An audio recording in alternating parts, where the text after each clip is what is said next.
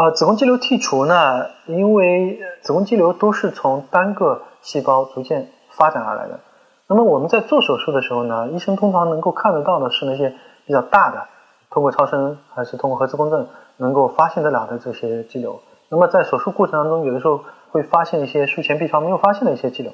但是除这些之外，我们还有可能会有一些肌瘤是比这还要小，超声也没发现，所以呢。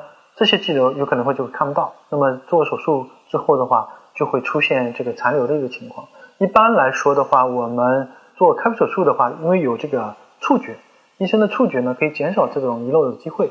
但是呢，开腹手术也会面临更大创伤的问题，所以我们目前腔镜手术也是个主流。腔镜手术的话，因为没有这个触觉，所以呢，相对于说小的一些肌瘤呢，就有可能会出现一些遗漏这种情况。这种遗漏呢。在手术之后的话，做 B 超就有可能会发现得了。那么如果小的这种遗漏的话，问题也不太大，那么继续观察就可以了。一般来说，小的肌瘤也不会影响再生育的问题，一般可以考虑这个带瘤怀孕也都是可以的。听众朋友们，大家好，我是郭晓明医生。我的新书《给身体的情书》出版了，这是我第一本的书。新书呢，在当当。京东、亚马逊等网上书店以及全国的新华书店均有销售，献给广大的女性朋友们。